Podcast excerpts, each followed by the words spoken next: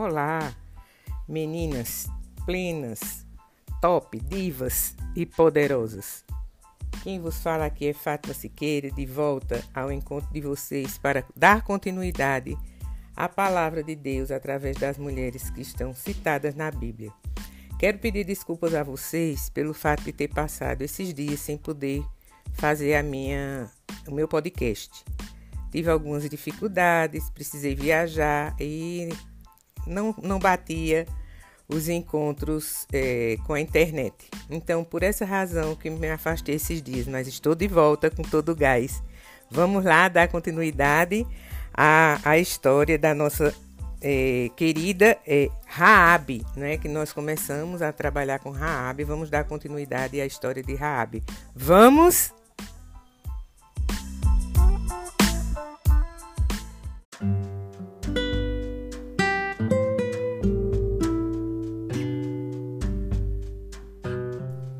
Aí, meninas, vamos lá dar continuidade à história de Raabe, né? Nós vimos, não é, que Raabe, ela foi acolhedora, não é verdade?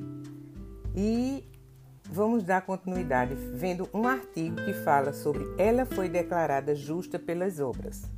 Então vamos lá. Raabe olha pela janela quando a luz do amanhecer começa a cobrir a planície onde fica Jericó.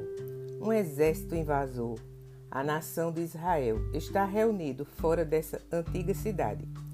Quando os israelitas iniciam outra marcha ao redor de Jericó, ouve-se o penetrante som de suas buzinas e suas pisadas levantam uma grande nuvem de poeira. Jericó é o lar de Raabe.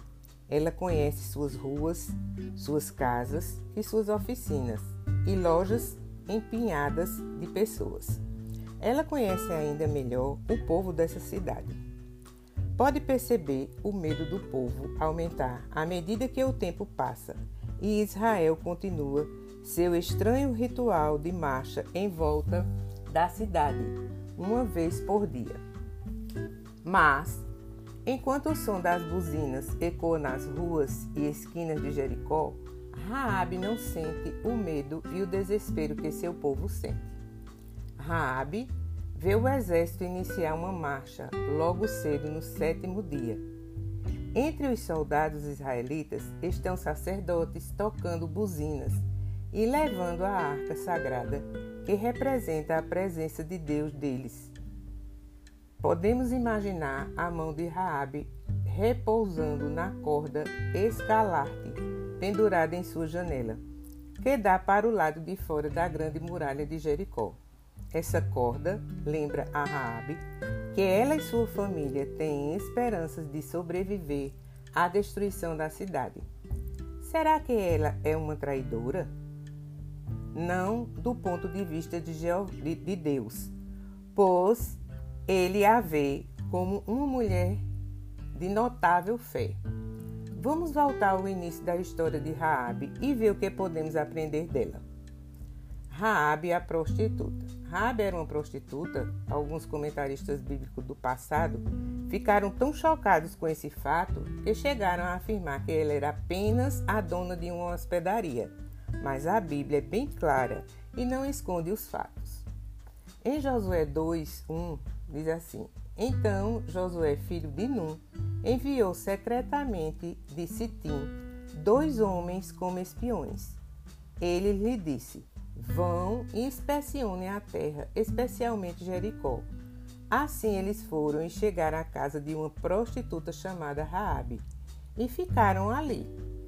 Em Hebreus 11, 31, diz que pela fé, Raabe, a prostituta, não morreu com os que foram desobedientes, porque ela recebeu os espiões de modo pacífico. Em Tiago 2,25, diz que da mesma maneira não foi também Raabe, a prostituta, declarada justa por obras, depois de receber os mensageiros hospitaleiramente e de mandá-los embora por outro caminho. Na sociedade cananeia, a profissão de Raabe talvez fosse considerada aceitável. É verdade que a influência da cultura pode ser forte mas não, ponto de não a ponto de eliminar a consciência, aquele senso interior do certo e do errado que Deus deu a todos nós. Em Romanos 2, de 14, 14 e 15, fala assim: Pois quando pessoas das nações que não têm lei fazem por natureza as coisas exigidas por lei, essas pessoas, embora não tenham lei, são uma lei para si mesmas. Elas mesmas demonstram que têm a essência da lei escrita no coração, ao passo que a consciência delas também dá testemunho e, pelos seus pensamentos, elas são acusadas ou até mesmo desculpadas. Raabe pode ter percebido que seu estilo de vida era degradante. Talvez, como muito, muitos hoje, ela se sentisse obrigada a levar esse tipo de vida por não ter alternativa para sustentar sua família. Raabe, sem dúvida, ensinava uma vida melhor. A terra de Canaã estava cheia de violência e depravação, incluindo incestos e bestialidade. Em Levítico 18, 3, 6 e 21, 24, fala assim: Não se comportem como o povo da terra do Egito, onde vocês moravam, e não façam o que as pessoas fazem na terra de Canaã, a terra para a qual os estou levando. Não andem nos decretos deles. Nenhum de vocês deve se aproximar de um parente próximo para ter relações sexuais com ele. Eu sou Deus. Não permita que um dos seus descendentes seja ofendido. Amolec. Não profane assim o nome do seu Deus. Eu sou Deus. Não tenha relações sexuais com um homem, assim como se costuma ter com uma mulher. É um ato detestável. O homem não deve ter relações sexuais com um animal, tornando-se assim impuro. Nem a mulher deve se pôr diante de um animal para ter relações sexuais com ele. É uma violação daquilo que é natural. Não se tornem impuros por meio de nenhuma dessas coisas, pois é por meio de todas essas coisas que se tornaram impuras as nações que expulso diante de vocês. Esses pecados eram muito comuns naquele lugar por causa da religião. Os templos promoviam rituais que envolviam prostituição e a adoração de deuses demoníacos como Baal e Moleque. Incluía queimar crianças vivas em fogueiras sacrificiais. Deus não era indiferente ao que acontecia em Canaã.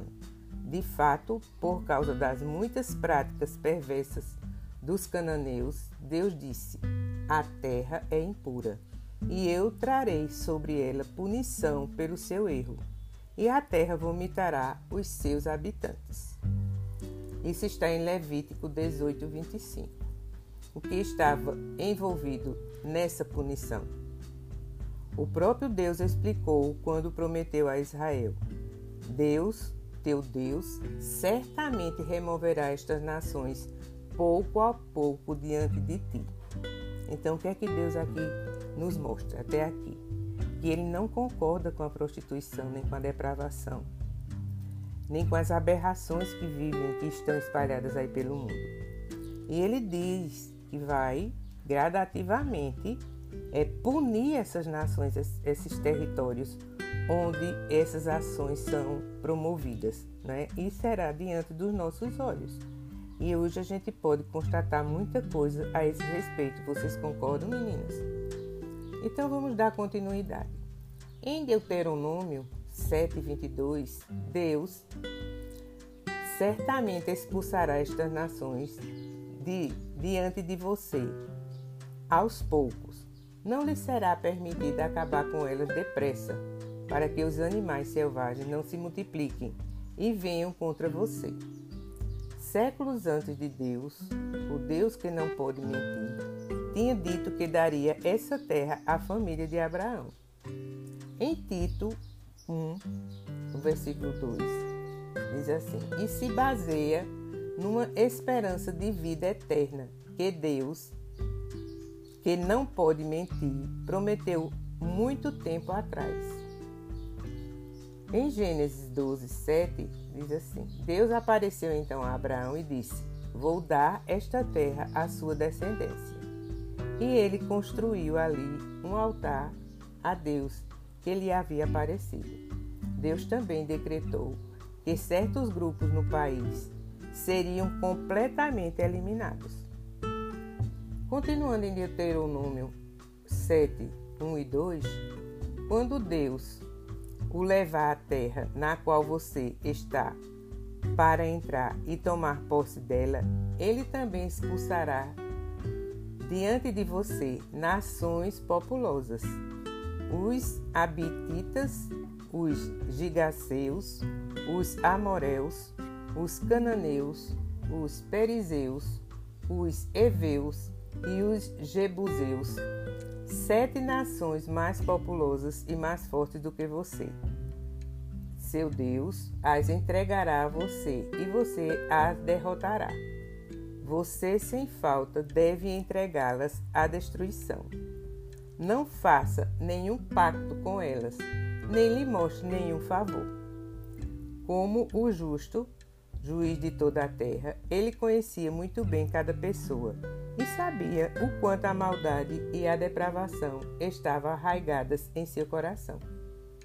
Em Gênesis 18, 25, diz assim: Longe de ti agires dessa maneira, entregando à morte os justos, junto com os maus, de modo que aconteça com os justos o mesmo que aconteça com os maus. Longe de ti, não fará o juiz de toda a terra o que é justo? Em 1 Crônicas 28, se fala, 28, 9. E você, Salomão, meu filho, conheça o Deus do seu pai e sirva-o de coração pleno e de alma bem disposta, pois Deus examina todos os corações e discerne toda inclinação dos pensamentos. Se você o buscar, ele deixará que você o encontre. Mas se o abandonar, ele rejeitará você para sempre. Raabe sabia que a cidade estava condenada. Imagine como ela se sentiu quando os relatos sobre Israel chegaram a seus ouvidos. Ela sabia que com a liderança de Deus, Israel havia vencido o Egito, o exército mais poderoso daquela época que por anos havia escravizado os israelitas. E agora Israel estava prestes a atacar Jericó.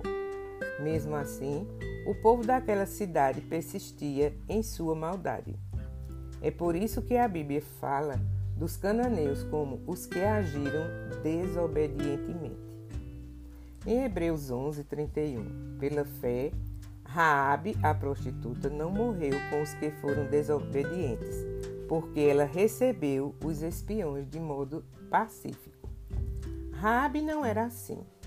Com o passar dos anos, ela talvez tenha meditado nos relatos que ouviu sobre Israel e seu Deus, como ele era diferente dos deuses cananeus.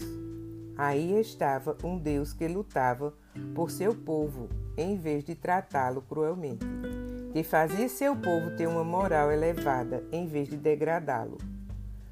O Deus de Israel dava muito valor às mulheres e não as tratava como um mero objeto sexual que podia ser comprado, vendido e humilhado numa adoração repulsiva. Quando soube que Israel estava acampado do outro lado do Jordão, prestes a invadir, Raabe deve ter ficado preocupada sobre o que poderia acontecer com seu povo. Será que Deus notou Raabe e deu valor ao que havia de bom nela? O que é que vocês acham? Hoje em dia, há muitas pessoas como Raabe. Elas estão presas num estilo de vida que tira sua dignidade e alegria. Acham que ninguém se importa com elas e se sentem sem valor. O caso de Raabe é um lembrete consolador de que nenhum de nós é invisível para Deus. Não importa o quanto nos sintamos insignificantes, Ele não está longe de cada um de nós. É importante, meninas, que cada um de nós se sinta amada e privilegiada por Deus. A dúvida que você tiver nesse sentido, recorra ao Pai, recorra a esse Deus de amor e de misericórdia. Não se entregue à devassa, não se entregue ao que não é de, de Deus.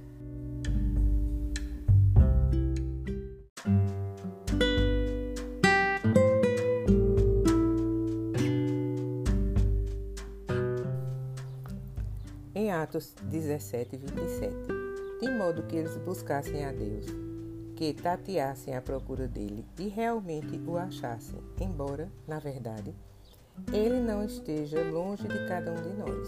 Ele está pronto e ansioso para dar esperança a todos os que exercem fé nele. Será que Raabe tinha essa fé? No artigo ainda fala: ela recebeu os espiões. Certo dia, algum tempo antes de Israel marchar em volta de Jericó, dois estranhos apareceram na porta de Raabe. Eles esperavam que ninguém os notasse, mas como havia tanta tensão naquela cidade, muitos estavam alertas contra qualquer possível espião israelita.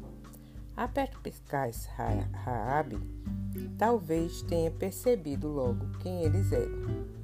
Não era, não era incomum homens desconhecidos virem à sua porta, mas esses dois queriam apenas hospedagem e não os serviços de uma prostituta. De fato, os dois homens eram espiões do acampamento de Israel. Seu comandante Josué os havia enviado para descobrir os pontos fortes e fracos de Jericó. Essa era a primeira cidade cananeia que Israel invadiria, e talvez fosse a mais forte delas. Josué queria saber exatamente o que ele e seus homens enfrentariam. Os espiões, sem dúvida, escolheram a casa de Raabe, de propósito.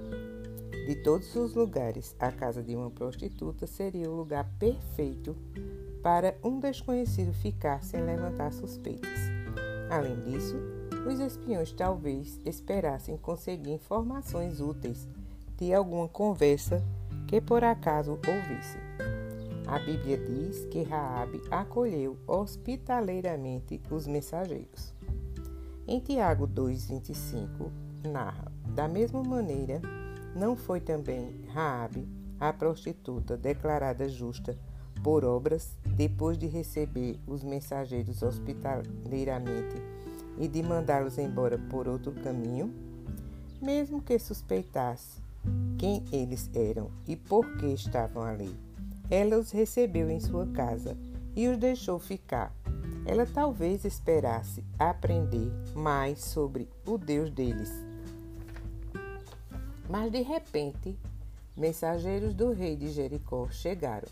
A notícia de que havia espiões de Israel na casa de Raabe tinha se espalhado. O que Raabe faria? Se ela protegesse esses dois estranhos, não estaria colocando em perigo a si mesma e a toda a sua família? Será que o povo de Jericó não mataria a todos se ela desse abrigo esses inimigos? Mas pelo menos agora, Raabe não tinha dúvidas sobre a identidade dos homens.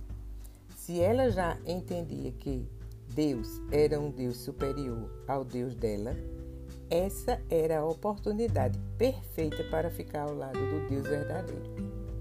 Raabe tinha pouco tempo para pensar, mas ela foi esperta e agiu rápido.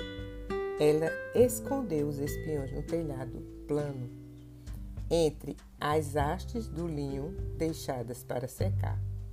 Então ela disse aos mensageiros do rei: Sim, os homens vieram a mim e eu não sabia de onde eram. E sucedeu que os homens saíram quando se fechou o portão ao escurecer. Eu simplesmente não sei para onde os homens foram. Ide depressa no encalço deles, pois os alcançareis. Em Josué 2, 4, 5, ainda comenta: Mas a mulher pegou os dois homens e os escondeu. Então ela disse: É verdade. Os homens vieram a mim, mas eu não sabia onde eles, de onde eles eram. Ao escurecer, quando o portão da cidade estava para se fechar, os homens foram embora. Eu não sei para onde foram, mas se vocês forem depressa atrás deles, os alcançarão. Imagine, Raabe vendo o rosto dos emissários do rei. Será que ela ficou preocupada de que eles pudessem perceber o quanto ela estava nervosa? Raabe colocou sua vida em perigo ao esconder dois servos de Deus entre hastes de linho. A tática funcionou. Os homens do rei correram em direção ao Jordão. Em Josué 2:7 diz que assim os homens foram atrás deles em direção aos pontos de travessia do Jordão. E o portão da cidade foi fechado assim que os perseguidores saíram. Raabe deve ter dado um discreto suspiro de alívio. Usando essas estratégias simples, ela despistou assassinos que não tinham o direito de saber a verdade e salvou a vida dos servos de Deus. Raabe correu para o telhado e disse aos dois espiões o que havia feito. Ela também revelou um fato importantíssimo. O povo dela havia perdido a esperança e estava aterrorizado por causa dos invasores.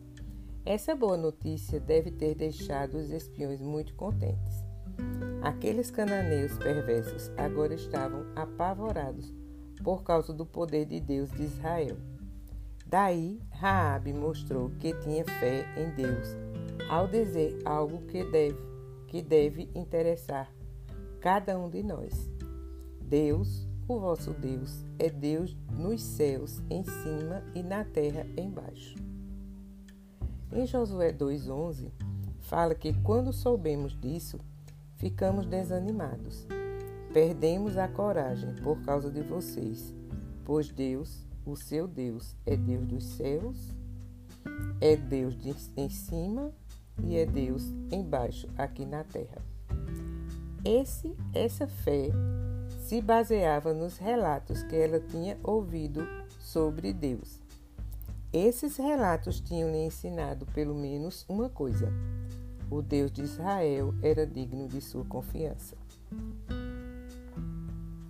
Para Raabe, não havia dúvida de que Deus daria a vitória a seu povo.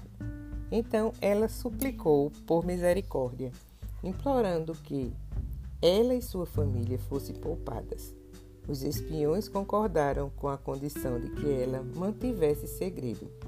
Ela também deveria pendurar uma corda escalarte em sua janela na muralha da cidade para que os soldados pudessem proteger a ela e sua família.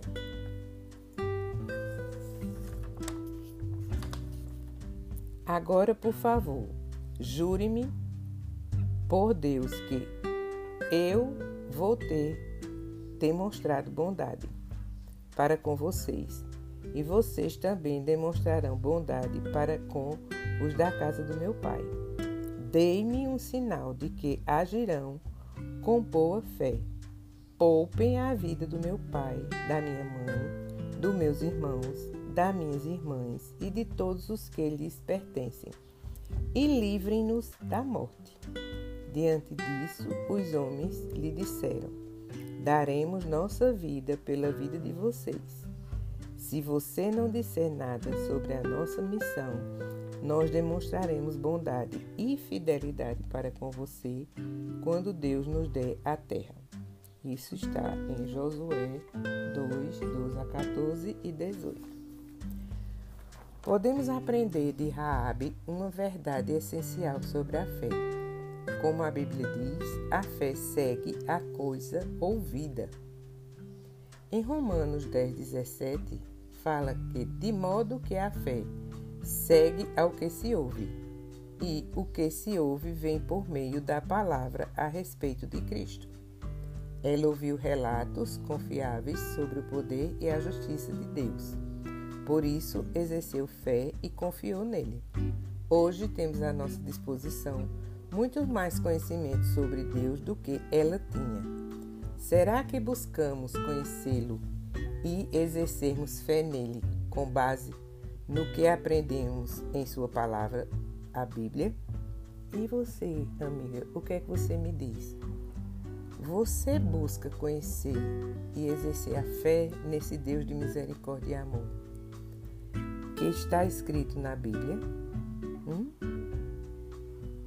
Eu espero que sim, né, amiga? A queda de uma poderosa fortaleza. Essa é a próxima narrativa. Seguindo o conselho de Raabe, os dois espiões desceram a muralha por uma corda e fugiram para as montanhas. Havia muitas cavernas ao longo encostos, das encostas ao norte de Jericó. Nelas, os espiões podiam se esconder até que fosse seguro voltar ao acampamento israelita com as boas notícias que tinham ouvido de Raabe. Raabe mostrou que tinha fé no Deus dos israelitas.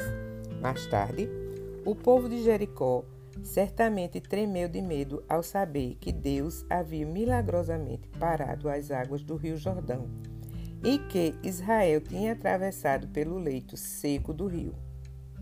Em Josué 3, de 17 a 14, a gente encontra esse, esse trecho. Portanto, quando o povo partiu das suas tendas, pouco antes de atravessar o Jordão, os sacerdotes que carregavam a arca do pacto foram à frente do povo. Assim que os carregadores da arca chegaram ao Jordão, e os sacerdotes que carregavam a arca colocaram os pés na beira da água, pois o Jordão transborda e inunda as suas margens durante todos os dias da colheita. As águas do rio acima ficaram paradas. Elevaram-se como uma barragem muito longe dali, em Adão, cidade próxima de Zaretã, ao passo que as águas que desciam na direção do mar do Arabá, o mar salgado, se escoaram. As águas foram represadas e o povo fez a travessia na altura de Jericó enquanto os sacerdotes que carregavam a arca do pacto de Deus ficaram parados em terra seca, no meio do Jordão. Todo o Israel fazia a travessia em terra seca, até que a nação inteira terminou de atravessar o Jordão. Essas notícias davam a Raabe ainda mais certeza de que havia agido certo ao confiar em Deus. Daí, Israel passou a marchar em volta de Jericó durante seis dias, uma marcha por dia. Agora, o sétimo dia tinha chegado, mas havia algo diferente.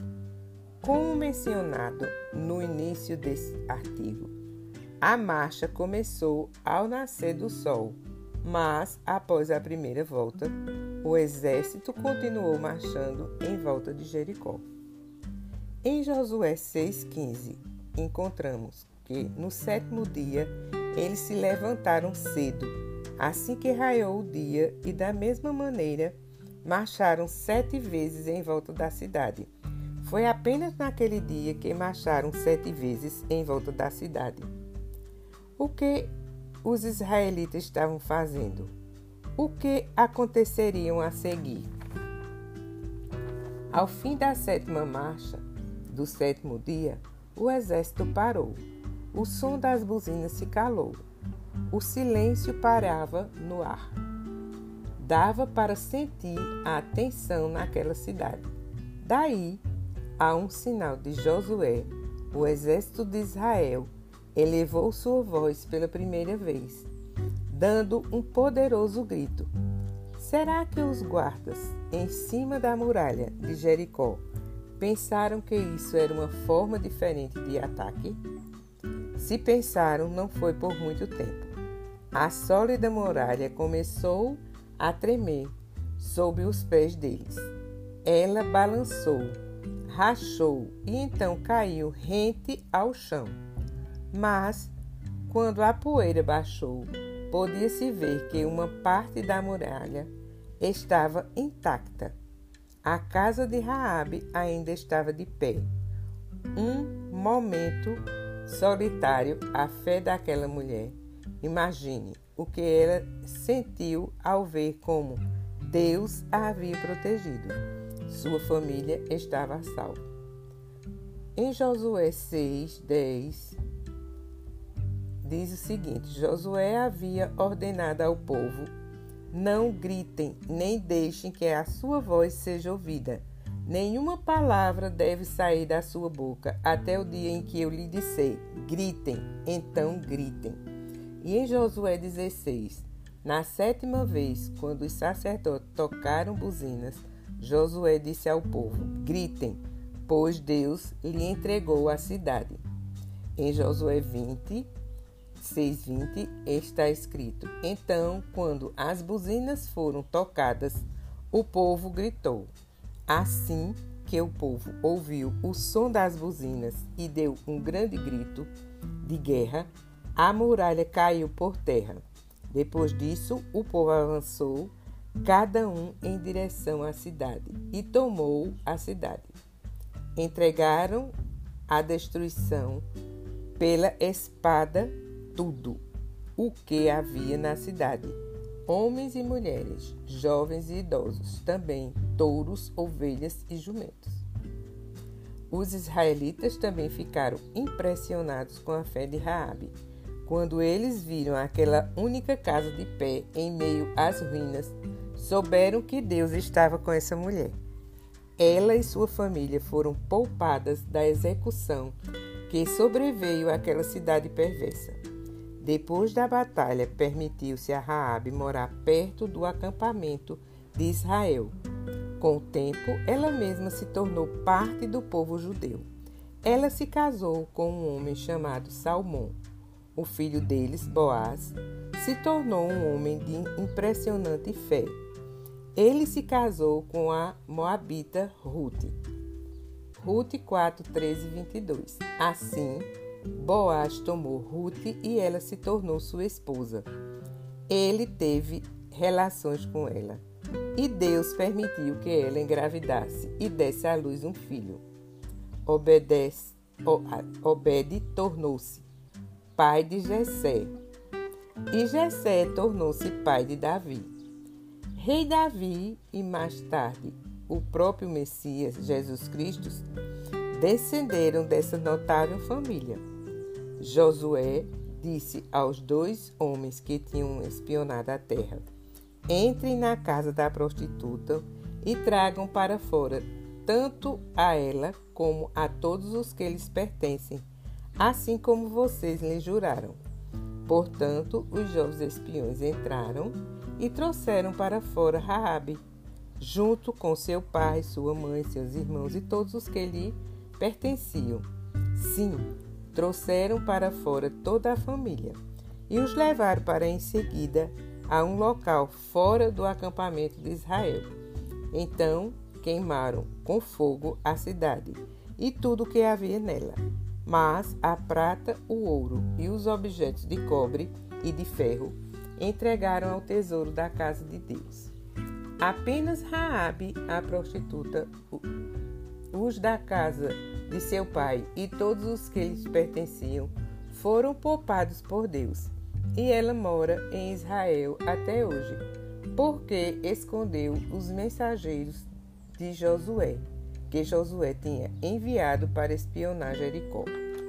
Em Mateus 1, 5, 6 e 16, fala que Salmão tornou-se pai, pai de Boaz, por meio de Raabe Boaz tornou-se pai de Obed, de Obed, por meio de Ruth. Obed tornou-se pai de Jessé. Jessé tornou-se pai de Davi, o rei Davi. Davi tornou-se pai de Salomão, por meio da esposa de Urias. Deus tornou-se pai, aliás, Jacó tornou-se pai de José, marido de Maria, da qual nasceu Jesus, que é chamado Cristo. A história de Raabe mostra que nenhum de nós é insignificante para Deus. Ele se importa com todos nós, vê o que há em nosso coração e fica feliz quando encontra nele quando encontra, nem que seja apenas um pequenino sinal de fé, como o que encontrou no coração de Raabe. Sua fé fez com que ela agisse. Como a Bíblia diz, ela foi declarada justa pelas obras. Tiago 2:25 diz que da mesma maneira não foi também Raabe a prostituta declarada justa por obras, depois de receber os mensageiros hospitaleiramente e de mandá-los embora por outro caminho, que sejamos sábios e imite, imitemos sua fé. Então, que nós, meninas, top divas plenas e poderosas, tenhamos no exemplo de Raabe um exemplo para que a gente se torne parceira, amiga, fiel, filha fiel desse Deus amoroso e misericordioso, que é o nosso Deus de amor. Então, minhas, minhas lindas, aqui a gente termina a história de Raabe, dessa mulher que ousou, mesmo tendo um, um comportamento que antes de conhecer o nosso Deus, ela usava o corpo para é, ganhar a vida, mas depois que ela conheceu o nosso Deus, ela mudou essa postura. E todos nós temos o direito e a oportunidade de refletir e mudarmos nossas ações e nossas decisões. Porque o nosso Deus, ele é amoroso, ele é misericordioso, ele nos acolhe, ele nos abraça, ele nos dá a oportunidade de refletir as nossas práticas e mudarmos para melhor.